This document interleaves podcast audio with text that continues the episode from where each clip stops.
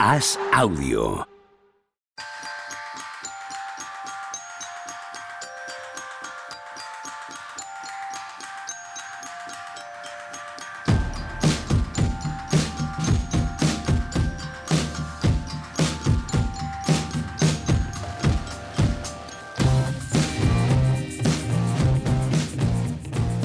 Hola, ¿qué tal? Jueves 23 de marzo del año 2023.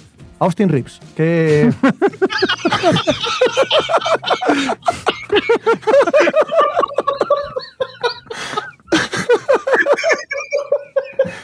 ¿Qué, qué queréis decir de Austin Reeves?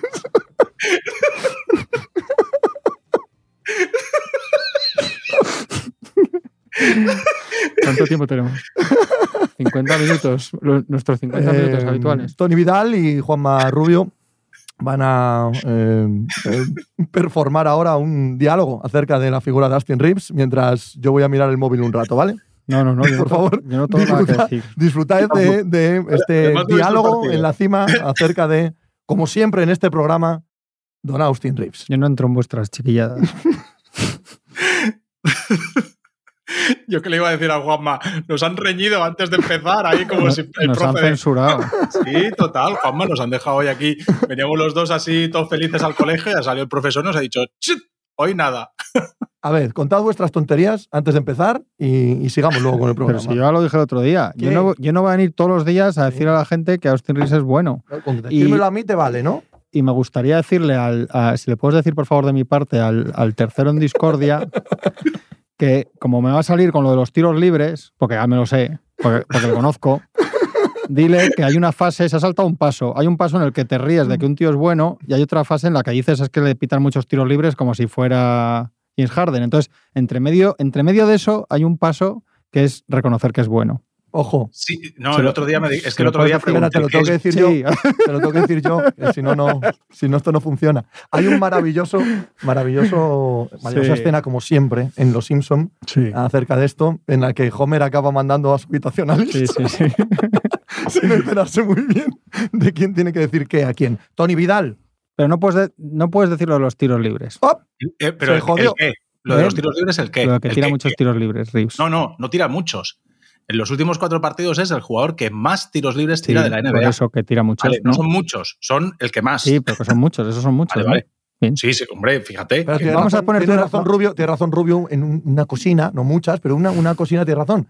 Si tiras tantos tiros libres, No, es porque hay una ah, campaña. tienes el balón, vas a No, quiero decir. claro. eh, Hay no, una no, campaña para que hay una campaña en América para que uno de los tres de mínimo veterano parezca, parezca que quede en pie. Esto es tremendo y está afectando a muchos estratos de la NBA actual. Yo te El otro puedo- día como, te ¿pero tengo por muy bueno? inteligente, Tony, pero, puedo- pero te puedes responder, Juan, déjame que te pero intenta haz un ejercicio de gimnasia mental. Intenta hablar de Austin Reeves sin hablar de los tiros libres. A ver cómo, Venga. te, lu- a ver cómo te luces. Venga, el otro día pregunté, ¿pero qué es bueno? ¿Vale? Porque es que es, es bueno, hombre, sí, si lo comparas con otra gente que juega en Europa o otra gente de la Sí, NBA. o, con- o yo si me puedo jugar en, en mi Claro, o sea, organización. ¿qué, qué es bueno? Y me dicen, no, hombre, bueno es 12, mi- eh, 12 puntos, 3 rebotes, 3 asistencias y 15 millones. Pues, pues si eso es ser bueno, es bueno. Pero- es- 15 millones al año, Austin Reeves. No va a ser el primero once y pico porque no puede cobrar más.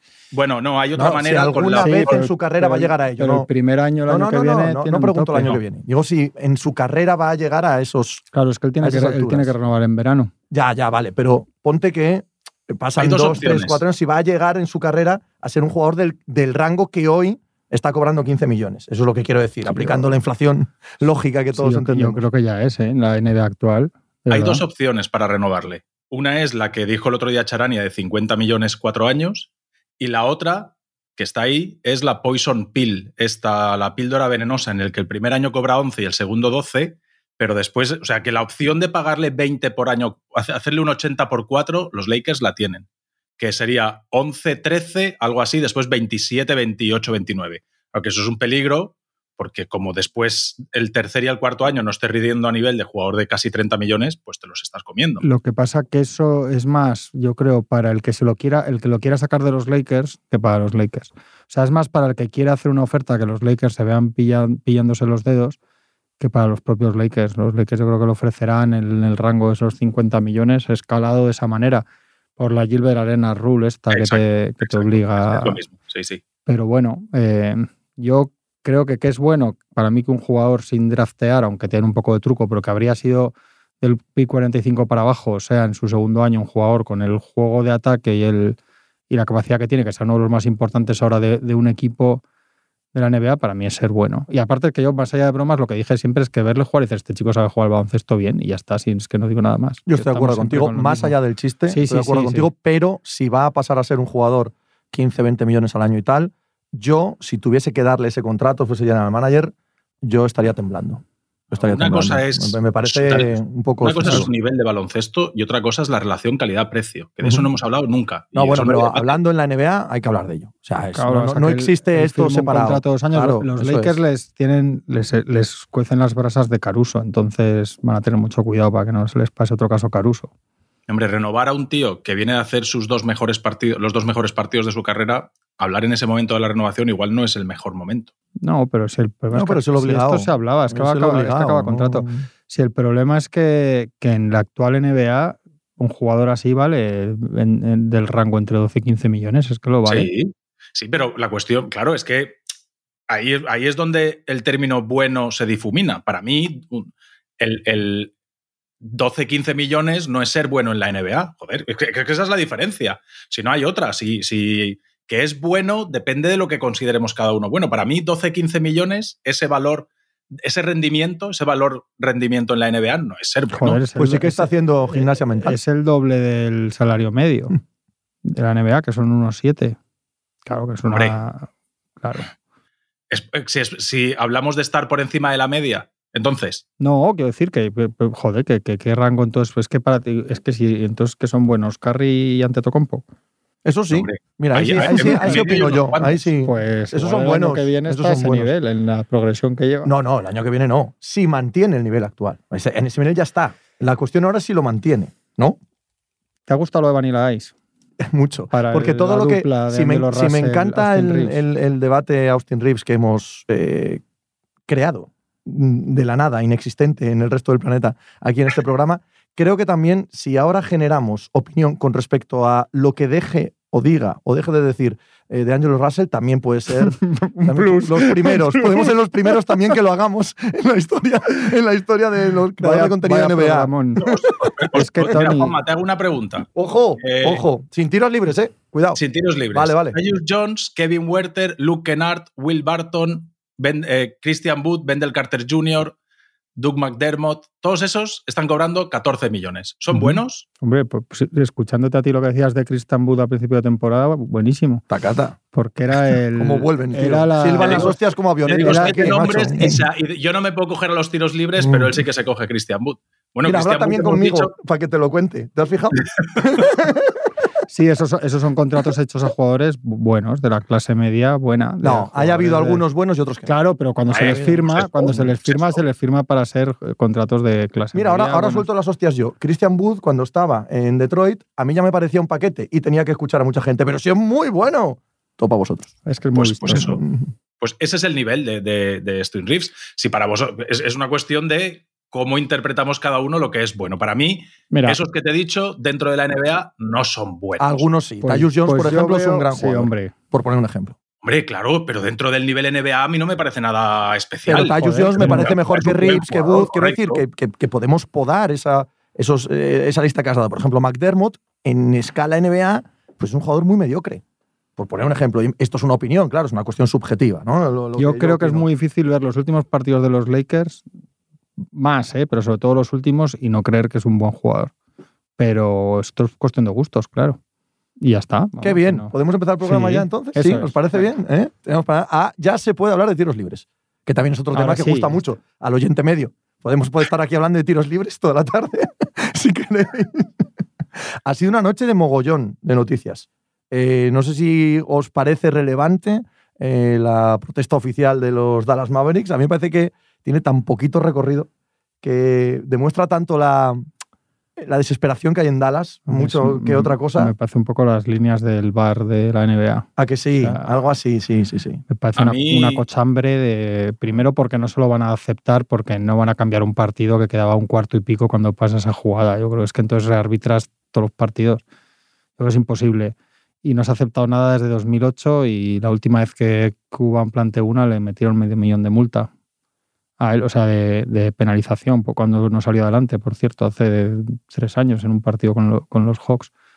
Pero aparte me parece... Me da la sensación que hay un punto de show de Cuban porque está acojonado. Sí, sí, no, todo. Yo diría que es Me exactamente parece eso. que, que vamos a ver muchos ataques de nervios en el oeste porque estamos en una situación no habitual en la NBA, que es que entre los rivales directos del oeste y todas las noches hay un par de partidos entre ellos, o raro es que no, por, por cómo está configurado el calendario.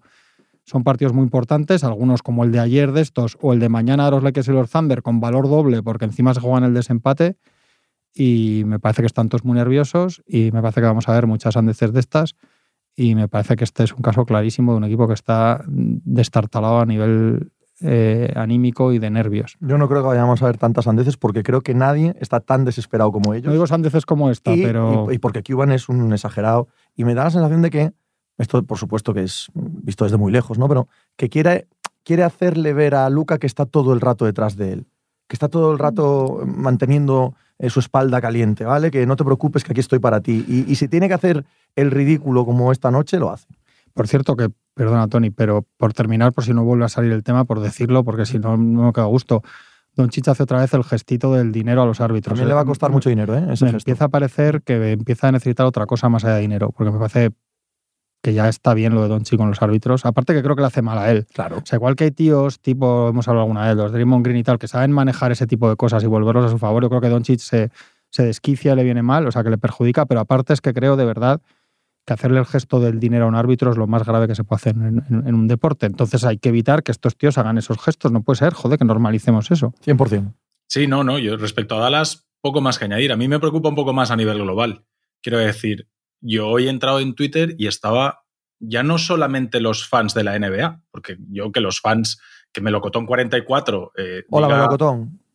eh, que Melocotón diga "Ah, aquello ha sido falta o no han pitado no sé qué o era la, la falta en ataque y la han pitado en defensa, pues me da un poco igual. Pero cuando Monty Williams ya en cosa de dos semanas se ha quejado de los árbitros, cuando empiezas a ver que es algo, o sea, que a mí no me importa que el aficionado ponga el, fo- el foco en los árbitros, pero sí que me preocupa que los jugadores y los entrenadores pongan el foco en los árbitros. Sí, sí, Entonces, tienes sí que es razón algo también. que tenemos Sí, que poner el foco nosotros. Totalmente. Mm. Monty O sea, Williams- nosotros no tenemos que hablar de los árbitros ni tenemos que rearbitrar, pero si ellos sí que están continuamente diciendo sí. nos cierto. está afectando cada decisión que toman, ahí sí que la NBA tiene un problema y yo no sé si, si la palabra crisis creo que no estamos ahí, pero yo creo que una movida así la NBA no se la había encontrado nunca. De todo el mundo diciendo los árbitros son malos. Lo- Todo el mundo es jugadores y entrenadores, que es lo preocupante. Hombre, o sea, lo de nunca no, ¿eh? O sea, estoy de acuerdo en todo lo que has dicho, pero a ver, esto es No una lo sé, liga no lo sé. profesional, O sea, una liga. Quiero decir, hace muchos años no sé si estaban En la época, sí. en la época gorda de Sacramento y Phoenix, principios de este Ah, siglo, Vale, ok,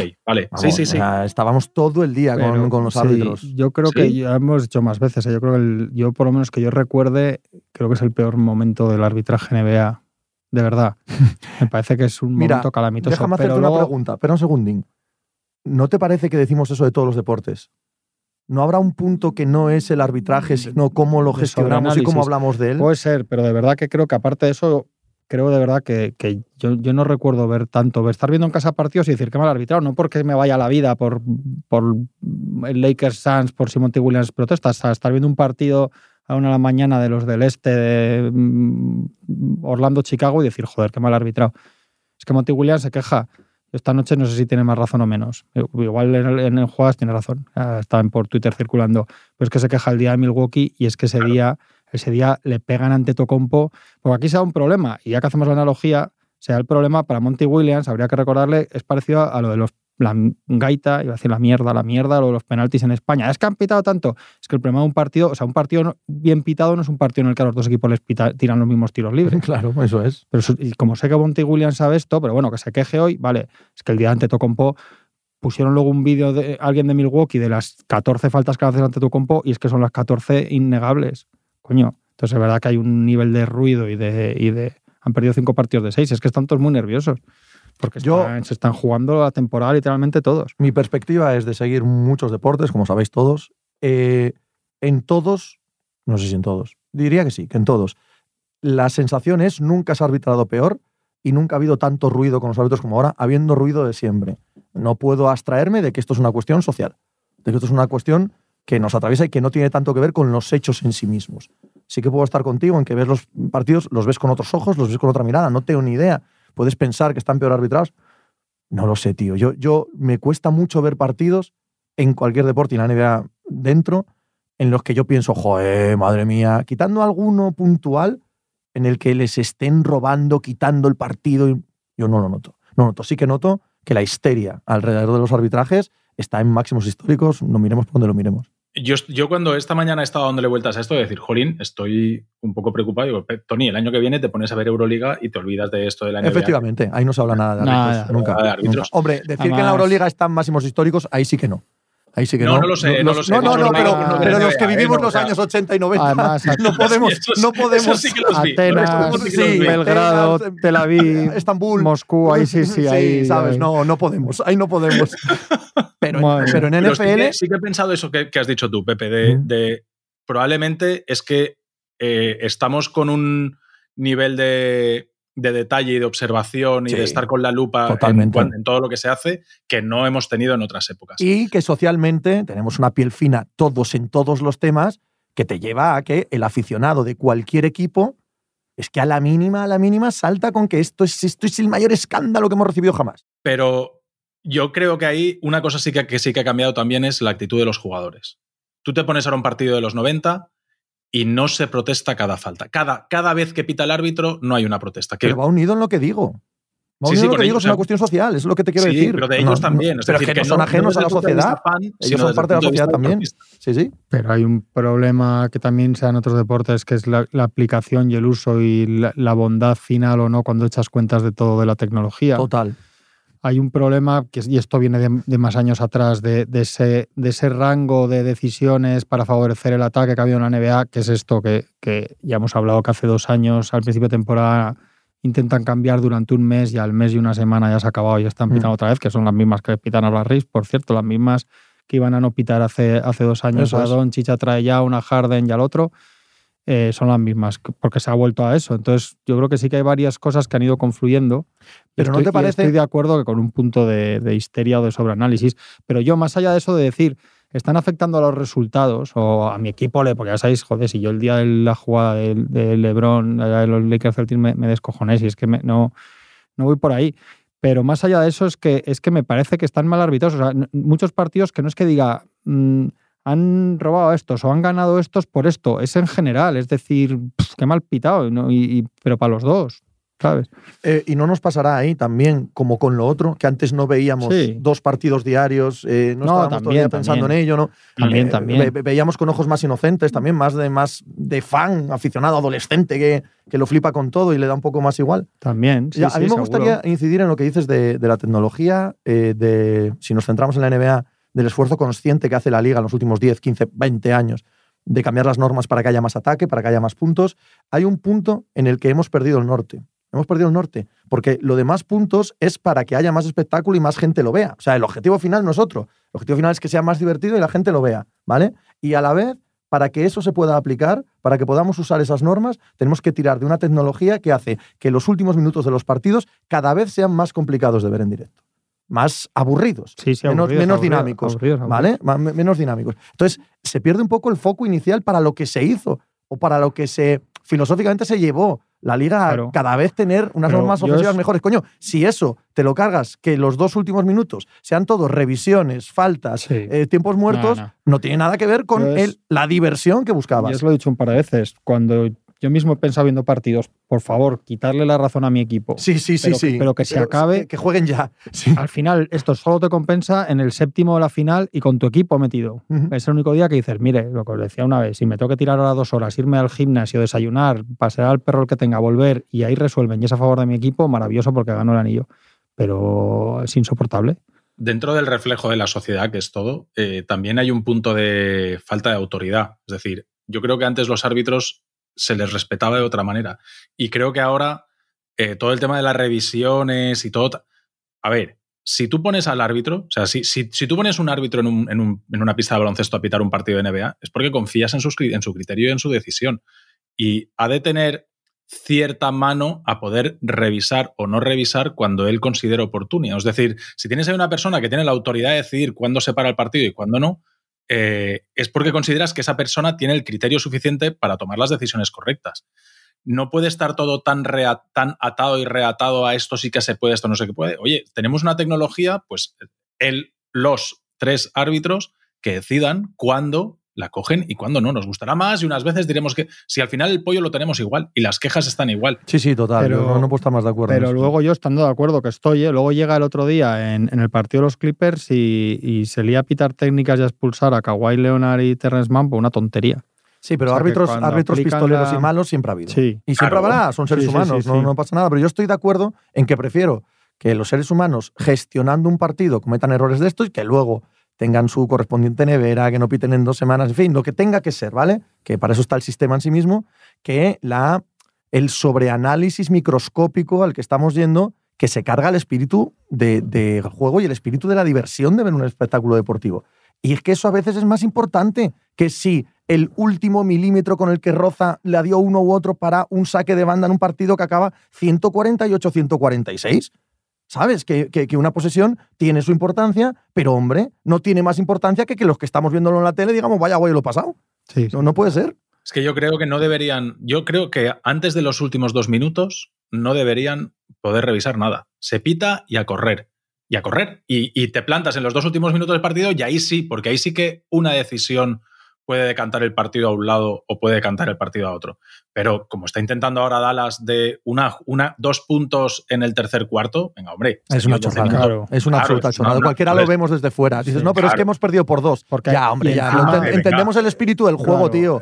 a ver, sí, es que claro. No, no, no.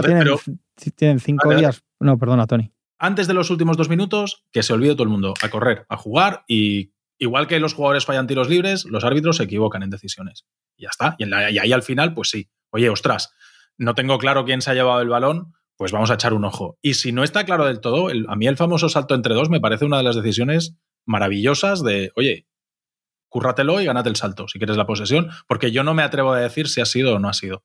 Y al final, incluso rearbitrando y viendo vídeos y tal, hay un sinfín, es que es infinito el número de jugadas que realmente después de verla repetida siete veces no puedes estar con la certeza absoluta de Pero si ha aumentado el enfado, ha aumentado el enfado de todo Dios. Porque además siempre va a haber, si miras, si es que es lo que ha pasado aquí en España, lo acabamos de ver con lo de los frames, si es que siempre, siempre, va a haber una forma de ir a, la mala intención humana final, el que quiera creer. El que quiere creer eso lo, lo va a acabar creyendo de una manera u otra, porque siempre va a haber alguien detrás del aparato, detrás de la norma, detrás de tal y si no es porque hoy han acertado, pero hace un año se equivocaron. Si es que si eso en España con el Madrid y el Barça tenemos un tenemos una enciclopedia, tenemos un, curso diario de Y no os hace mucha gracia cuando esto sale y dicen, vosotros en el deporte americano no tenéis esto, no tenéis polémicas, no tenéis... de todas formas...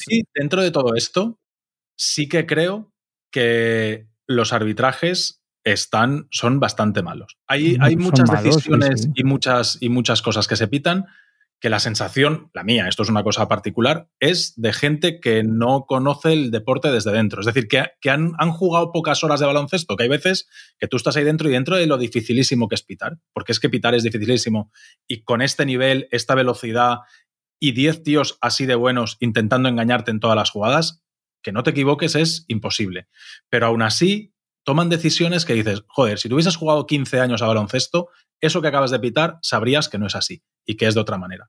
Y creo que ahí es donde realmente la NBA sí que puede meter mano. Que de todas formas, volviendo al caso de Dallas, es que ahora hay cinco días para que presenten las pruebas ellos y cinco para que decida Silver. Es que te metes en el final de la temporada regular si apuran. Pero si no les van a hacer ni caso. Claro, le van a decir que no, pero quiero decir que, que crearía un verdadero problema porque esto va a afectaría al play. Quiero decir que por todos los lados yo creo que esto lo acelerarán y lo y lo sentenciarán, pero vamos, que, es que ellos pierden por lo mismo que pierden todos los días, pierden por momentos penosos en defensa, claro. porque no cogen rebotes, porque no protegen el aro, creo que es como el dato, 27 de 32 en, la, en, el aro los, los Warriors, o sea, 66 puntos ahí.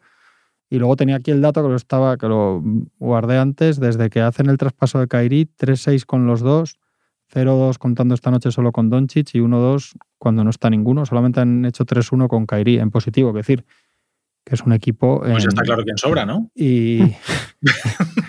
y que, y que pierden. Es que además, cuando tú pierdes todos los días por lo mismo, es que no hay más que hablar, quiero decir, ¿no? Ahí está claro. Pero es sí, lo obvio, el rebote, la defensa, la protección del Pero aro. es que es algo que se veía en agosto. Sí, sí, sí, o sea, sí. es que esto. Tras el traspaso, al segundo partido lo dijimos aquí, que dijimos, es que no hay, no hay, no tienen herramientas para, para solucionar eso. Es Hombre, que- no es que seamos de Angelo Russell, pero yo creo que lo dijimos el mismísimo día del, traspaso. O esto es el inicio de otros traspasos, o este equipo no, no, no puede jugar al baloncesto bien con lo que tiene.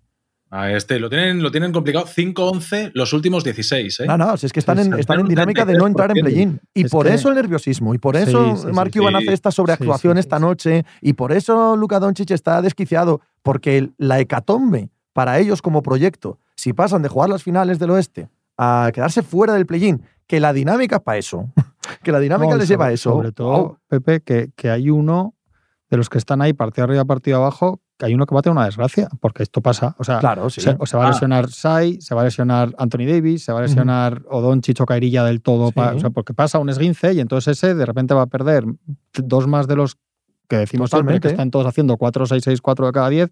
Uno va a hacer 2, 8 en lo que les queda o, o, o tal, y, se- y es el que se va a quedar fuera. Y, y pueden ser ellos, que encima llevan tostado a Kairi, llevan tostado a Doncic, pues o sea, que están los dos colgando físicamente. Entonces, claro, es que esto, esto le va a pasar a alguno. Mañana se lesiona Anthony Davis, y Claro, ahora está claro. ninguno de los dos, y dice, bueno, los Lakers fuera. Esta noche se lesiona a Kilios Alexander y dices, joder, qué putada los Thunder con la temporada que han hecho, pero, pero son los que se van a caer. Y, y, y puede ser tú, cuando estás al, cuando estás al filo es a lo que te arriesgas.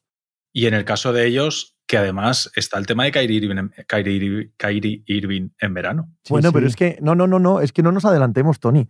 Es que eso está en verano. Pero si te metes en el play-in, está el play-in. Si te metes No, en el playoff, está la primera ronda. No, no, no, no. Si entiendo sí, perfectamente lo que quieres decir, pero razón. tienen, tienen tantísimos dolores de cabeza con el partido de mañana sí, sí. Sí. que, que Kyrie Irving en verano les parece que está en, en una galaxia lejana. Bueno, yo creo que ellos sí que están ahí diciendo, es que como no nos metamos en play-in, este nos manda a tomar por saco y Es que- y- conforme y, si te es- metes en play-in y te elimina Minnesota. No, pero quiero decir... No, no, pero a lo que voy. Si, si el fracaso es rotundo, es que igual este dice, ni sin country, Sí, ¿qué me estáis lo- contando? Yo me voy a fichar por 15 Lo bu- millones pero a lo quien me bueno lo- de este es que aunque ganes el anillo te lo puedo decir. Sí, perfectamente. sí, Tampoco- totalmente. Sí, pero sí, pero si te quedas sin play-in, me parece que es, es, es un... Como que se siente con la espalda más cubierta para tomar... Yo- Yo creo, yo creo que para Kairi, pero bueno, que insisto, ¿eh? que es un debate a meses vista, con mogollón de cosas por el medio, pero Kairi, Kairi no lo convences. Es un pensamiento demasiado Claro, racional. total, ¿no? aplicado, Tony. Eh, De verdad, cuando, eh, no, cuando lo- le den no, Julio por serio. ahí, ya veremos si yo, se queda o se yo va. entendiendo, o sea, estando de acuerdo con lo que dice Tony, que eso es el punto de partida, también estoy de acuerdo con Pepe también, bueno, que no, no es distinto lo que decís. Y de hecho hay una prueba, han salido estos días varios rumores de estos, de ahí siguen los Lakers, digan Mm. que no tal, y si te fijas salen y otra vez empezaría todo el mundo, bueno, no sé qué tal, y ahora salen y nadie le da importancia porque está la gente a, pues que es verdad que ahora está la gente al otro. Es que está la cosa, está la cosa muy mal en el oeste. ¿eh? Qué Hoy final han de vuelto- temporada más divertida. Dime. Qué final de temporada Sí, más sí, divertido. sí, sí. está bien. Qué, sema- qué tres semanas... Es que el- Los tres, los tres en su día discutimos mucho, no en este programa que no existía todavía, pero discutimos mucho sobre si era bueno o no el play-in.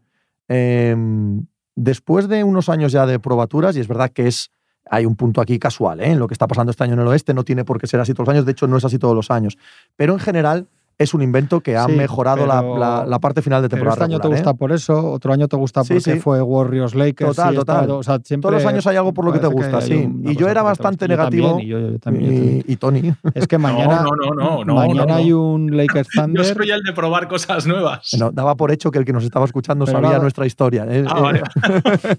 Discutimos mucho contigo porque te gustaba el play-in, ¿vale? Ahora lo explico claro para los nuevos. ma- mañana hay un Lakers Thunder que es, que es, que es un partido que vale por Claro. tres casi, también Magnífico. por el desempate. Todas Sí, las que son partidos absolutamente dramáticos. Y eso se echa de menos, partidos dramáticos. La última semana eh, lo tuiteé, estoy buscando porque tuiteé todos los partidos que quedaban y la última semana hay El Matt Moore Lake- español, ¿eh? Lakers-Utah, El Magic eh, hay dos partidos de Lakers y Utah, Mm. hay un Utah-Oklahoma, hay Lakers-Oklahoma, en lo que queda Minnesota-Pelicans, Minnesota-Lakers, Vamos a tener dos semanas de playoff antes de los playoffs. Sí, sí. Esa es la conclusión. Y Sí. eso es gloria, claro. Eso es gloria para, para cualquier aficionado. Y en el este también hay cositas ahí que habrá alguna Sí. posición que. Sí, sí, sí. No, no tan bestia, porque aquí es que juegas. Están de- los 10 ya, pero, pero aun estando los 10, eh, dónde quedan, dónde no, quién tiene factor cancha, hay, hay mucha igualdad ahí entre varios equipos que, por cierto, están en un momento también tétrico, ¿no? El Toronto Raptors, Atlanta Hawks, eh, uf, Sí, es un momento malísimo, malísimo de muchos equipos, tío, ahí en la parte de abajo del este. es que el oeste no solo es que estén igualados, es que en toda esa pelea están LeBron y Davis, Kyrie Doncic, Curry los Warriors, Kevin Durant que ha aparecido ahí de repente en los Suns, Kawhi, eh, Zion, Kawhi, o sea, es que un equipo que dio cuatro primeras rondas por Rudy Gobert. Claro, no, o sea, que es que sí, sí, que no es solo. Me han gustado los, Timberwolves hoy, ¿eh? ¿Te han gustado? Sí. Los, 20, los veintitantos, yo lo he visto, ¿eh? Yo lo he visto por ver a, Anthony Towns, Esos veintitantos minutos, cómo, cómo encajaba con Daniels y tal. No me gustado una mierda. No, no, a mí tampoco. no he visto, pero, ha dicho al final que, que, así de estas cosas hacen las películas. Sí. Me encanta Towns. El material con el que se hacen los sueños. Pepe no tendría en mi equipo ni muerto, pero me hace una gracia el tío que me descojono. Dice, mete un tiro libre ahí para ganar al Atlanta ayer y dice, así de esto se hacen las películas. No, pero le da contexto y tal. Y dice, no juego desde noviembre, vuelvo y tengo el tiro para, para, que se entienda. lo explica para que se entienda. Él lo va escuchando ahí en su cabeza. Con, pues, ya, lo dices, ya, lo está viendo Muchacho, es un partido de miércoles de temporada regular, ¿sabes? Contra Atlanta Hawks, ¿sabes? Y que el tiro para ganar lo tiene 20 segundos antes y lo falla, ¿eh? Bueno, hombre, pero con eso no se hacen las películas, hace con el que mete. Estaba, todo pensado. ha tenido otro tiro 25 segundos antes para, para, ganar el partido y lo ha fallado. él ha sido así toda la vida y va a ser así. ¿eh? Hombre, claro. ya, no ha cambiado, ya no va a cambiar. hay, que ver, porque ya me habían, ya me han dicho por Twitter, eh, pero tal, dale crédito a Finch. Finch está a la espera de. Eso? Finch. ¿no? Finch. Quiero habláis, ver... habláis mucho de entrenadores, tú y tu gente. Sí, sí, Quiero ver cuando llegue Anthony Edwards.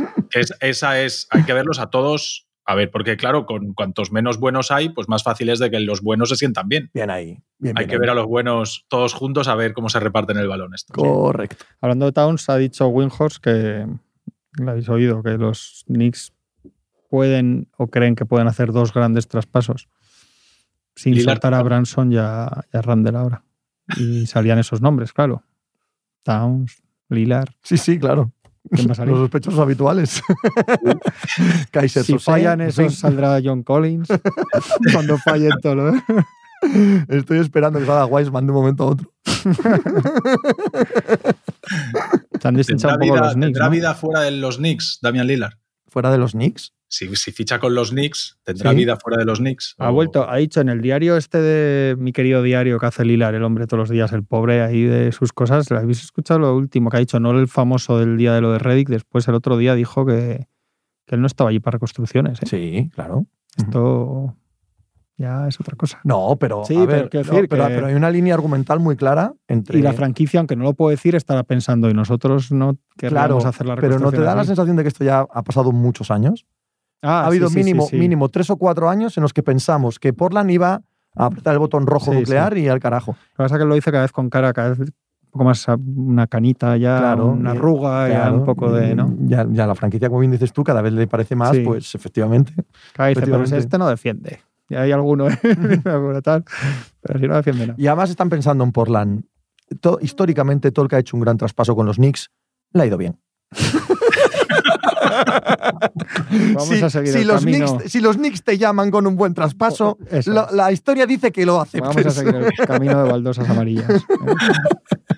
Oye, menudo suspiro dimos todos. Iba a decir Dio Kawhi Leonard, la verdad es que creo que lo dimos todos cuando vimos que lo de Paul George era. Sí, nadie, nadie quiere que le pase nada malo a nadie, ¿eh? absolutamente a nadie. Pero, pero Paul George, ayer lo hablábamos, eh, Juanma y yo en la pica, es que este chico además Joder, es que parece que se ceba con él todo, todo el rato, ¿no? Y... Con todo a ver, ¿eh? de todas formas, a ver si no es una de estas que, aunque evidentemente han evitado lo gordo, que era estropear ya el proyecto del todo, que lo hablábamos ayer, este año el que viene y el proyecto y el pobre hombre este casi acabar con su, con su carrera en la élite. O sea, que, que, una vez librado eso es estupendo, pero a ver, porque a veces igual revalúan justo antes de los playoffs, a ver si va a ser lo típico que vuelve, le cuesta algún partido, a ver si aún les cuesta todavía este año o si realmente él vuelve para primera ronda ya bien, pero, pero han esquivado las balas gordas. Ayer hubo noticias en ese sentido de Paul George, de Sion, lo mismo, ¿no? Que en dos semanas igual reevaluaban. Tenemos pendiente lo de Durán y lo de Lebron. Hoy reevalúan a Lebron. O reevalúan a, Lebron. Eh, todo esto puede venir de golpe pero para la última semana. pero ya no le tienen miedo a Lebron, ¿no? Es que esto es muy complicado. Pero, eso lo ha dicho Gilbert Arenas, que hace 19 años que Es un debate. Ayer lo dijo Quique García, yo le di la razón en Twitter. Las, porque yo pensé lo mismo, lo había pensado 15 minutos antes que lo tuiteara. Dije, ¿por qué nos ha sobrevenido esta estupidez ahora? Estos debates de Twitter. De repente veo de cada 20 tweets, 10 gente discutiendo a quién le tenían miedo de LeBron. Y digo, pero, pero, pero ¿qué mierda es esta? Yo, no, yo es que no Volver veo al esas cosas. Si no es por vuestra culpa, no, no- no lo veo. Coño, yo digo en América, ¿eh? Americano. Claro, claro, pero yo no sé por qué no me llega. Me, me- Pues me lo llega, traéis llega. vosotros a mi timeline. No, yo no, eh, yo, a mí no me ha llegado. O sea, sí que vi el tuit, del- el comentario de Arenas Pues y tal. Pero Pero yo he visto, yo he visto gente. el debate de Quique es- y Juanma. que es que ha hablado- yo no he visto. Que ha hablado hasta Mario Chalmers, ha dicho que a LeBron no se Mario tiene miedo y Chalmers. es para decirle Mario Chalmers. ¿Cómo no me habrá llegado Vamos a a mí? ¿Cómo no me habrá llegado a mí lo que diga Mario Porque Chalmers? Está hablando por las Si televisiones estoy, si estoy yo apuntado a la newsletter de Mario Chalmers y todos los días me viene por la mañana lo que Mario Chalmers piensa por la mañana, Pues me llega a mí. Tienes que estar informado. ¿Por qué Mario Chalmers dice nada de LeBron si le hizo Si una le carrera? hizo un titular decente de un equipo campeón, a él que no, era más no, malo Lo puedo que- entender, ¿eh? Lo puedo entender. Mario Chalmers, eh, yo llegué a sentir pena por él en aquellos años. Le hacían bullying. Era, era un niño en clase del que se reían y al que insultaban, le, tiraban, le tiraban pelotitas de papel y cada vez que fallaba algo le hacían todos los demás. Era espantosa la realidad de Mario Chalmers en aquel equipo. Entiendo que le haya quedado que un mínimo de rencor Que es que viene de ahí. poquito. No soy yo psicólogo, pero déjame sospechar que un poquito viene de ahí. No, se portaron, verdaderamente eran unos imbéciles. ¿eh? Sí, en aquella Ah, época. eran unos imbéciles era aquellos muy señores. era muy No, empalagoso no, pero además su manera de actuar, su Mm, manera sí, de sí. tratar a la Sí. gente y tal, Sí, eran. sí, tuvieron que escarmentar. de Sí, ahí, que a sí. todos les ha pasado. Pero a Mario Chalmers en concreto lo trataban con un desprecio que a nivel baloncestístico merecía, pero a nivel humano no merecía a nadie. Pues podría haber salido a haber dicho, guay, hijo putas estos, y nos habría Pues sí, venido mejor, Pues porque sí, tendríamos más empatía en con vez él. de montarnos ahora este show, pero bueno. Los Sion al final, como mucho, llegaría si llegan, porque igual no llegan, claro. Claro, es que, eso es. joder. Por cierto, Eh, Mario Chalmers, ahora os dejo seguir, pero dado que estamos en el March Madness, ¿no? Oh, sabía que ibas, sabía que ibas Claro, tío. conociéndote, el sabía que. título de. Kansas, tío. Es. cómo jugó Mario Chalmers aquel. Así, aquel así es la, eso es el college. Mario ¿Cómo se Chalmers llamaba, ganando cómo se llamaba el, ahí No, no, pero ¿cómo se llamaba el pivot que también luego no tuvo buena carrera en NBA? Pues tuvo carrera en NBA, ¿eh? Que jugó con él y que eran las estrellas de Kansas. Memphis, Memphis Grizzlies. Darrell Arthur. Ah, Darrell Arthur. Era Ah. el, el pivot de aquel equipo de, de Kansas. Perdón, ya podéis seguir con vuestras cosas diarias. Ah, ah, lo de Zion que estábamos hablando, que Perkins ha dicho que, Perkins. que habría que traspasarle. Kendry Perkins. estamos con los Pero es que, es que claro, tío, Sí, o sea, sí, sí, sí. me estáis trayendo aquí a Aristóteles y a Platón para, que debatamos sobre No el estado actual de, la Parsons, NBA. No ha hecho nada Charles Parsons. Bueno, Además, ¿pero os Kendry parece tan Perkins- parece tan temas. disparatado? Porque ¿Qué, el año dice pasado... En general, todo lo que dice Kendry Perkins me parece eh, de hecho, es que Kendrick despreciable. Pero ¿qué, dice dice en para- este- qué dijo en este caso que no te he escuchado? Perdona, estaba yo aquí que- para soltar que lo hay que mío. traspasar a que hay que traspasar a Zion. Yo creo que una vez que le das la extensión de contrato no tiene sentido volver a este debate. El debate estaba antes de la extensión. Que lo tuvimos aquí. Claro, y, y lo debieron tener en, en los Pelicans, pero una vez que decides que es el jugador, pues a chapa. ¿Por qué lo traspasas ahora si eh, su valor dependerá del estado de salud y de eh, en los exámenes médicos que le hagan, digan no, pero te rebajo una primera ronda y tal? ¿Qué sentido tiene? ¿No? Tienes que aguantar al menos un año más. El caso de Kendrick Perkins, por cierto, me gusta traerlo también a esta mesa porque es, es significativo. Antes hablábamos de la realidad social de la NBA y de la realidad tecnológica y de la realidad arbitral. Hay una realidad también en cuanto a los opinadores eh, ofensivos, los hot Sí, sí. takers y tal, que coño, aquello de que dicen en Twitter de eh, tenemos que dejar de hacer famosa gente estúpida, Sí, yo, sí. yo, yo propongo eso, yo levanto la mano, tío. Si Kendrick Perkins dice A, que Kendrick Perkins diga A, ¿qué más da? Si el 90% de las cosas que dice son provocaciones, provocaciones baratas para generar debates absurdos. Yo en mi sección intento que hagamos poco de este y ahora también me está pasando con Parsons, con Chandler Parsons, que está subiéndose al mismo carro de intentar decir cada día, cada dos días una gansada para estar en televisión. Intento porque es que no hay por dónde cogerlo. Claro. Porque Es que- sabes que es son que además lo forzadas, hacen, porque si es. alguien lo piensa, alguien lo Lo argumenta. hacen para. Claro, lo dicen solo para esto. el- para el titular. A mí me parece que, que los Pelicans no se quieran comer los cinco años de, de- de contrato y que digan, bueno, antes de que. Porque si, si el año que viene vuelve a jugar 29 partidos, los Pelicans tienen ahí. Ahí ya sí que tienes que pagar para quitarte a Zion de encima.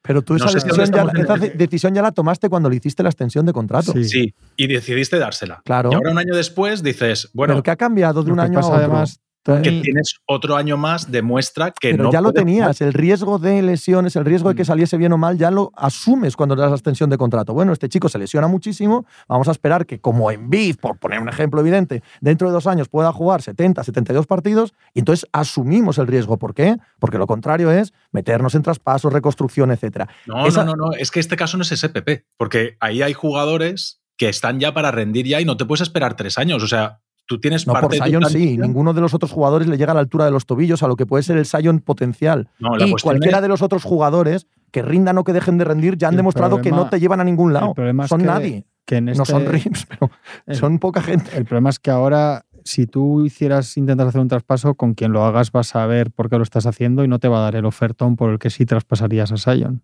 Bueno, ¿Sabes hay que ver. decir? A ver, una cosa es que lo regales y otra cosa es que tantees el mercado. Me parece que son cosas diferentes. Yo no hablo de regalar a Zion, ni muchísimo menos, pero Claro, entonces no pero, solucionas pero nada. nadie, nadie te va a dar lo que te darían por lo por ¿Qué el- te dan los por el sano, que es, que es al que no traspasan. ¿Qué te dan los Knicks por Porque te Zion? dicen, o es sea, un sitio O sea, me, vas a pedir cinco primeras y dos jugadores jóvenes por un tío que tú te lo quieres quitar de encima con un contrato asegurado de tantos años y te Claro. lo quieres quitar de encima, entonces ¿por qué te lo quieres quitar de encima? Perdóname. es. O sea, al final es muy difícil. El problema hemos es- es de- muy difícil mandar al mercado a un tío que, que no es un problema de que un año se rompa la rodilla, es un problema de que él tiene una lesión muscular y eso son en Sion cuatro meses. Trae Young Atlanta Hawks, Temar de Rosen, Busevich, Lavin, Chicago Bulls. eh, son los primeros que me vienen a la cabeza, ¿eh? Pero es que para hacer Eh, eso los Pelicans eh, es mejor arriesgar a contar Sí, con que el año que viene total. no se va a lesionar. Eso es lo que te 100%. digo. Al 100%. Que no te va a venir el, alguien te va a dar el número uno a Batenabo en Bayama o a Kevin Durant o a los o a Giannis Antetokounmpo, ¿sabes? Entonces, porque entonces sí te lo planteas, pero Hombre, no, claro. es que eso no lo va a hacer nadie, eso es, eso es evidente. La Claro, por eso, es- porque entonces te van a decir, ¿por qué quiere usted traspasar a Sion, que es un tío joven, mediático, una estrella, cuando ha jugado ha- habéis ganado?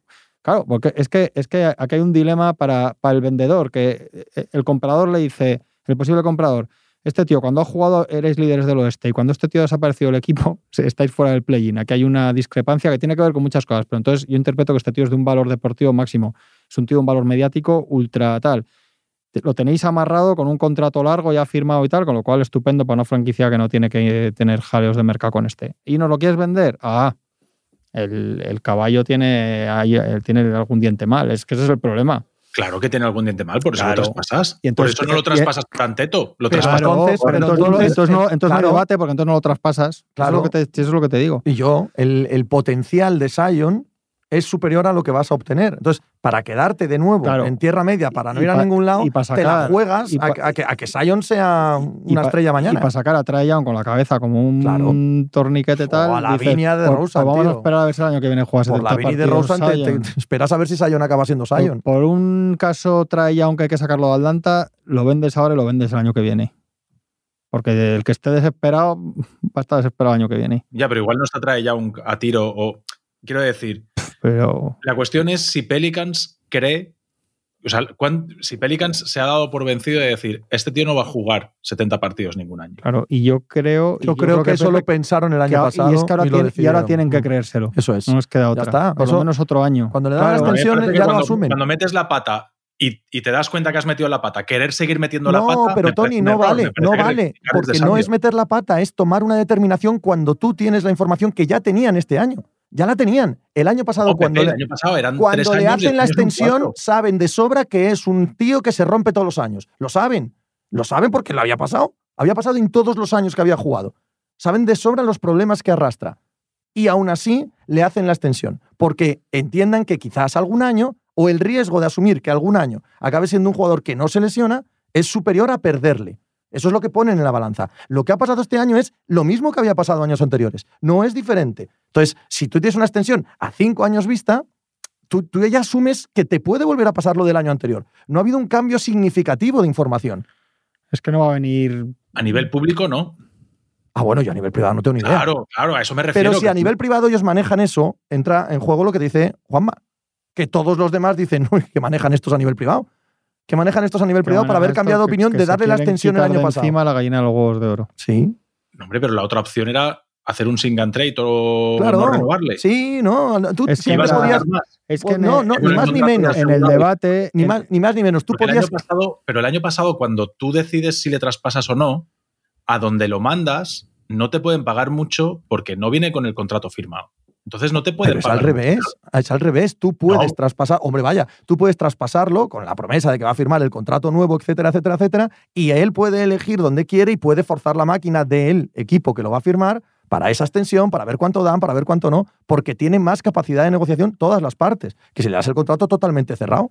Yo no lo veo así, Pepe. Yo creo sí. que cuando tú tra- traspasas a un jugador antes de que él te firme una renovación. Hombre, no, el desde equipo luego. que lo recibe, Yo digo. lo recibe a cojón, o sea, lo no, recibes a cojón no, decir, tú no haces "Ok, este ok". traspaso sin la promesa de que ya va a firmar. O sea, firma la extensión el mismo día que lo traspasas. Obvio, eso ya lo sé yo también. Simple y llanamente tienes más opciones de trabajar con la gente.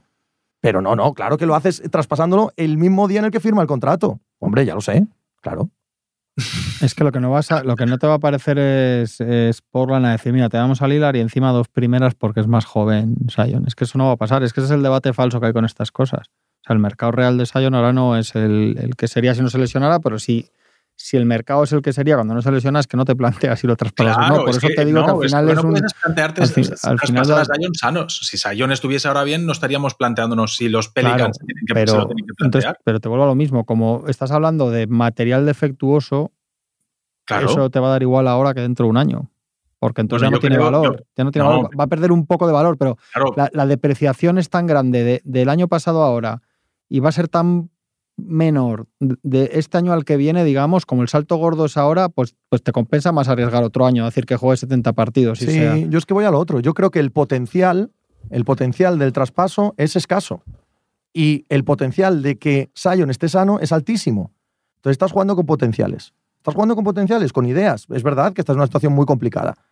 Pero eh, si lo que te vas a obtener por Sion no te hace ser muy buen equipo o mucho mejor equipo, sabes que si Sion está sano, sí que eres muy buen equipo. Entonces no puedes dar por hecho, no puedes perder esa eh, capacidad de llegar con lo que ya tienes a cambio de poca cosa, poca cosa en términos de lo que estamos hablando, ¿vale? Y todos los eh, traspasos que les ofrecerían ahora a los Pelicans, en mi opinión, no iban a ser de Eso cambiar una franquicia. No lo iban a ser. Sin embargo, el Sion Sano sí te cambia una franquicia.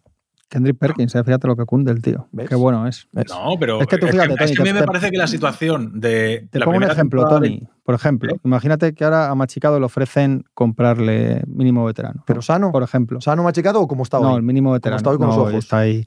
Él, él tiene aquí la gallina de los huevos de oro, ¿no? El podcast de referencia ahora mismo de, de- ¿no? de la radiodifusión nacional. Como nacional. Que la, que la ha convertido en la, en la ¿cómo era? La, La gran apuesta la gran del diario. apuesta del diario. La gran apuesta del Pues si diario. lo vende, si lo- la oferta buena, pero si lo vende alguien dirá, ¿por qué lo vende? ¿Por qué lo vende? ¿Se ha entendido? Pero La analogía. yo perfectamente. Pues no buena, sé, ¿eh? espero que no la esté escuchando mucho más gente. Pero yo la he entendido perfectamente. Claro, a ti te vienen y te dicen, joder, con este tío ganáis todos los partidos, ahora de repente sois, sin, sin él habéis perdido hasta con el, con el Granollers Y, y- y el tío es el tío más mediático de, todo, de toda la NBA ahora mismo y tiene 20, ¿qué tiene Zion? 21 años, 22, 22, todavía, 22. ¿Por qué me lo vendes? ¿No? Eso es lo que dirías. Esto es como el que está en el garito con la chica guapa y dice, si voy a amanecer, si esta chica quiere hablar conmigo es porque voy a amanecer en una bañera con hielos y sin riñones, ¿no? Y con una cicatriz en los riñones. Estas suspicacias, ¿no? Pues son así.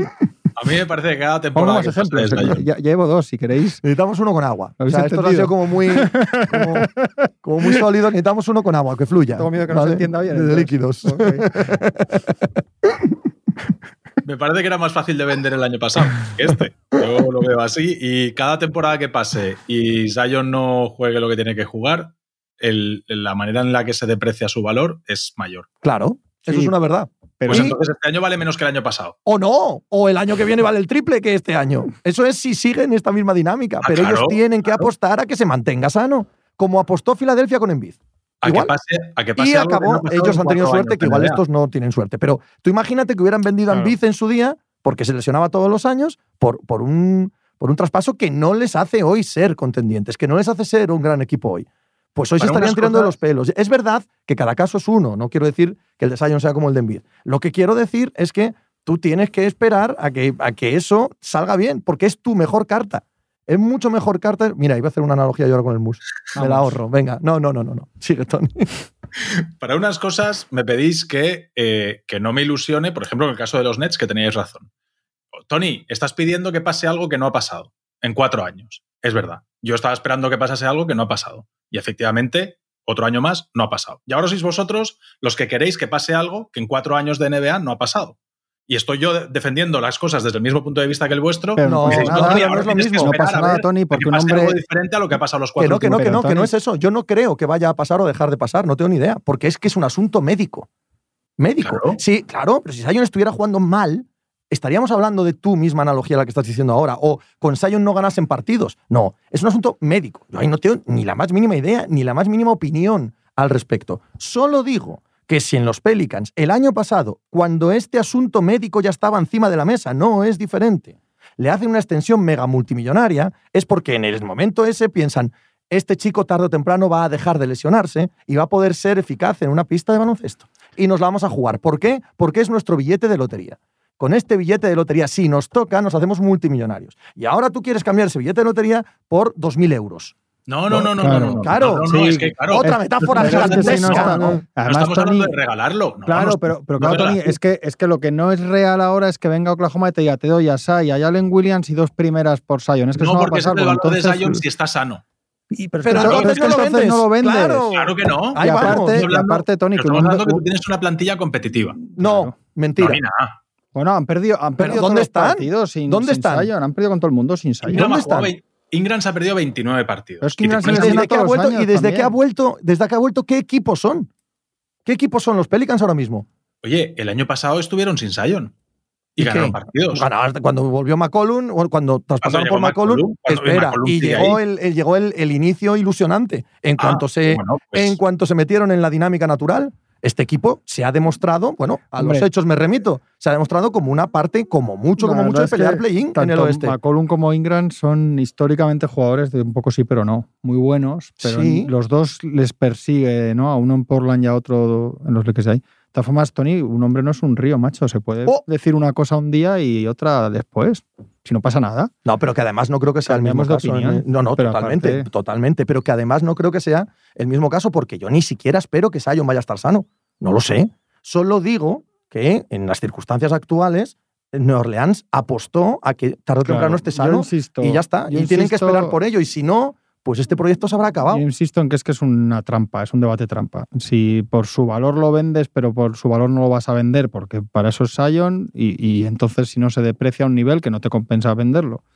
Y yo insisto en lo que te decía, yo creo que de lo que ha perdido, de lo que valía el año pasado ahora, te compensa más aguantarlo que lo que te va a perder en un año más, porque es que ahora ya está, si lo vendes ahora ya es una cosa defectuosa, entonces ya por un año más el que esté desesperado por soltar a Trae igual pierdes una primera ronda de las dos. Si que el año que viene Zion juega menos de 30 partidos, No vale la- nada. lo, No vale lo que hablamos de, de Zion el año que viene Está claro. es un contrato Pero tóxico. totalmente, 100%. totalmente. Ahora Porque- mismo puedes sacar un Pero si lo vendes ahora es como contrato tóxico. Si lo vendes ahora es como contrato tóxico. También. No, ahora no, que va. claro. hombre. Sí, hombre, ahora si lo vendes ahora como entonces contrato por- tóxico, entonces tú ahora ¿por qué tienes que poner rondas para quitarte Pero, el contrato pero entonces, ¿por qué lo vendes? porque crees que tienes un equipo competitivo. Estás mirando, este año se han No, perdido Tony, escúchame. Tony, escúchame una cosa. Tú no vas a ir a, a- a un equipo de primer nivel a plantarle un traspaso gordísimo con estrellas diciéndole que quieres soltar a Sion porque crees que sin Sion eres un equipo de primer nivel con Brandon Ingram, Jonas Valanciunas, CJ McCollum y, o sea, Depende y, de lo que y- y traiga. que te has caído de primero, de primero a ¿Tú crees que duodécimo del no oeste. Escúchame, Tony, que estaban, que le llevaban 10 partidos a los Lakers y, y se han puesto los Lakers por delante de ellos sin hacer los Lakers nada. O sea, que es que perdieron 15, 16 o algo así. Ya sé que sin Ingram, pero claro, es que Ingram No, se pierde sin 50 Ingram, partidos todos los años. Sí, pero es que, pero es que Ingram se no pierde sé quién, 50 es que pierdes partidos todos los y años. Igual al que tienes que traspasar es a Ingram primero antes que a Sion. En ese caso, Bueno, bien, yo no digo que que no. Yo eso no Claro. digo que no. Vale, yo no digo que no, pero por Ingram seguro que no te dan. Lo que te digo es que, es que ningún general mayor de la NBA te va a decir, ah, muy bien, a que quiere usted vender a Sion porque cree que el equipo que tiene usted sin Sion, que tiene 21 años, es la máquina de, de- de- de echar billetes por donde pasa, de generar billetes, y que cuando estaba él ganaba el 66% de los partidos, y lo quiere usted vender para ser competitivo. Ah, bueno, pues vamos a ver lo que tengo aquí. Juanma, la pregunta es: ¿tú crees que tú llamas a la puerta a Chicago, por ejemplo, y no te pone lo que le pidas? Chicago, Chicago, Sí. la franquicia si quieres. Pues por eso. Claro, porque ¿Y tú Chicago. crees que si coges a los de allá y te los traes para aquí, no haces un equipo en este oeste de este año? Vamos, claro, estamos hablando ya que no se puede traspasar. Estamos hablando ya para la temporada que viene, pues la temporada que viene. Pero si tú haces un equipo con lo bueno de Chicago y lo bueno de Pelicans quitando a Zion, este año los Pelicans no estarían arriba del todo. No, No. Y estaríamos hablando. No, Bueno, yo en creo que sí. absoluto. No, en yo absoluto. creo que no. Uno, uno el 11 y el otro el 10. O sea, uno el 11 del oeste y el otro el 10 del este. Sí. No son, de verdad, no, no me parece eh, para perder la cabeza ni para hacer un movimiento que potencialmente te puede quitar la oportunidad de ser grande en el futuro. Que Te ya sé que igual no buena. lo es, pero potencialmente lo tienes ahí. Yo el año, pasado, eso. el año pasado, si no le dan la extensión, me hubiera parecido natural. Sí, sí, lo Me hubiera parecido y a mí natural, también. porque bueno, oye, no funciona qué, y pueden reconstruir, empezar a hacer un nuevo proyecto y ven, a ver qué sale de ahí. Pero una vez que has apostado al billete de lotería, tú tienes que esperar a ver si premian o no. Y no hay más, no hay más, mucho más. Si, si hablamos de, de traspasos, tío, por, por Zach Lavin, hostia, es que no lo quiero, no lo quiero, ni, ni sin Sion de por medio, como para quererlo, dando a Sion. Yo no hablo por solo Zach Lavin. Hablo por DeRozan y ver si y ver, ver todo lo que puedes rascar de ahí. Pero, pero a mí me parece que es que el año te la estás jugando, o sea, sí, te la juegas, pero te la juegas que si el año que viene Zion no juega 60 partidos, es un contrato tóxico. Pero que lo O sea, sabemos ya todos. no hay, ya no hay. Claro. No, pues me aguanto un año más. No, ya Pero entonces es te que no, pero ya lo sabemos. Es, es que es así, eh, no hay más. Bueno, es pues como- igual. Como si a Yanis Antetokounmpo le arrancan una pierna. No, Pues no, sí, es un contrato que no vale para nada. No, no, no, no. Tío, Pues, es que es así. O sea, Giannis ya te ha dado lo que te tenía que dar. No, no, no, pero hablamos del futuro, no de lo que te ha dado o dejado de dar. Hablamos del futuro. No tenemos ni idea de lo de Sion. No tenemos ni idea. Y si probablemente este chico no puede jugar en la NBA, pues es igual es probable. Es que, es que no tengo ni idea a nivel médico. Sí sé lo que tienen que hacer los, los Pelicans ahora mismo con él, que es, que es aguantar la apuesta que han hecho. Porque todo lo que pueden conseguir, si sale bien, es muy superior a cualquier cosa que conseguirían tratando de salvar los muebles. Tratando de salvar muebles que no salvarían ninguno. Ninguno, porque es un equipo que no tiene muebles ahora mismo que salvar. Y ese es mi punto Yo- de yo- vista. Por eso van los decimoprimeros del oeste. Yo soy más cagado y después de cuatro años de intentar que este chico juegue en la NBA, igual en mi cabeza está. De hecho, yo el año pasado, cuando Entonces, estaba. si tú eres Chicago, ¿lo aceptas? Sí, porque con lo que tengo no voy a Pero, ningún hombre, sitio. pero si dices que no, tiene- que no va a jugar en la No, NBA, sí, sí, ¿cómo vas a aceptar claro. un contrato tóxico Es que, que el año que viene es tóxico, es tío? Tú mismo te estás ocultando información a ti mismo. O sea, Claro. el Tony General Manager de los Pelicans le está, le está ocultando informa- los informes médicos al Tony General Manager de los Bulls.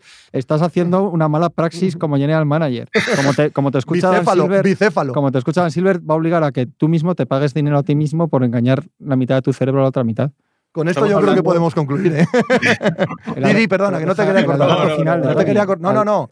Javi, eh, o sea, Tony, es que está aquí Javi poniéndonos, Sí, vamos. no es que nos está haciendo gestos para que está acabemos. haciendo gestos Entonces, escucha, que venga, mata. Tony, no, haz, no, haz tu alegato final y luego que Machicado diga lo que es y decida él, como juez, ¿no? Ha escuchado a las dos No, partes. pero si no hay verdad absoluta, Juanma, si es una Ya, cuestión hombre, de que desde qué de broma. punto lo ves y cuánto quieres arriesgar. A mí me parece que ahora mismo, ya el año pasado me parecía riesgo y lo dije, dije, este tío perdido en, en, en Portland, que nadie sabe nada de él, Que sí, que sí. gordo, depresivo, Estábamos todos de acuerdo. yo me lo saco Sí, de que encima. sí, que ya. sí, estábamos de acuerdo. año de después, acuerdo. Estamos otra vez. Y yo digo, joder, cuatro años de intentar que este tío juegue en la NBA y no juega, yo me lo saco de encima ya, porque cada año que pasa me parece más cerca de un contrato tóxico. Y no me apetece a mí, teniendo un equipo que me ha demostrado que puede ganar partidos y este año en el oeste creo que estaría. Coño, si es que con Zion estaban primeros. Eso Fíjate es. que- Fí- Sí, pero a lo mejor es porque el oeste es lo que es y no porque el equipo es para. Bueno, sin él, siendo lo este lo que es, está donde está. Pero ahora tu otro Bueno, yo. pues es- a, pero- a cuatro partidos de playoff directo o algo así. estarán, El, Pero- ¿no? el 11, Pero- el 11. Pero, Sí, tú- pero- pero, Tony, tu otro yo no piensa lo mismo. El, el- el yo que no lo vende, sino el que lo va a comprar, no piensa lo mismo, pero con decir cuidado porque estos están haciendo esto. depende la situación del, del proyecto. Como, como yo creo que los Bulls con lo que tienen están igual hasta las narices, es decir, aquí hemos de hacer algo, oye, me saco todo esto de encima y pruebo con Zion. Que me, sal, que me toca a mí la lotería, fenomenal. Lo que sé es que con esto no voy a ningún sitio. Eh, a ningún sitio vamos nosotros con, estas discusiones. Eh, qué placer, ¿eh? ¿No? Nos está aquí Javi, tío, nos Te está poniendo. ahora de la nos está- del país. Sí, seguimos libres, hablando. Cortamos y hacemos la sección premium ahora. Mañana juega, mañana juega Vanilla Ice. Vanilla Ice. y hace Javi machicado. Bien, bien, bien, bien. Qué monstruo, qué monstruo hemos creado. Porque, porque a mí que, que, que, Juan Marrubio esté perdido me parece estupendo, pero que un chaval, un chaval con toda la vida por delante, esté con estas cosas es una cosa que me, me indigna. Venga, Tony No Vidal. sé, lo, de, no- no, lo de Vanilla Ice no sé lo que es. Joder, De Vanilla- Angelo Russell y Reeves. eh, la pareja de Angelo Russell Reeves, Vanilla Ice. Vanilla. Podemos cerrar aquí, Pepe.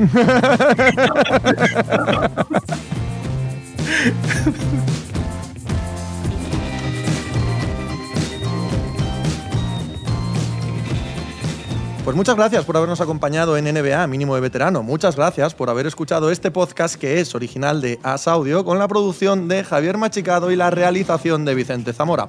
Síguenos en redes sociales arroba As Audio para no perderte nada y recuerda que puedes escucharnos en la sección de podcast de as.com, en la aplicación del diario As o en tu plataforma de audio preferida. Un saludo de Pepe Rodríguez con la compañía de Tony Vidal y Juan Marrubio desde la redacción del diario As.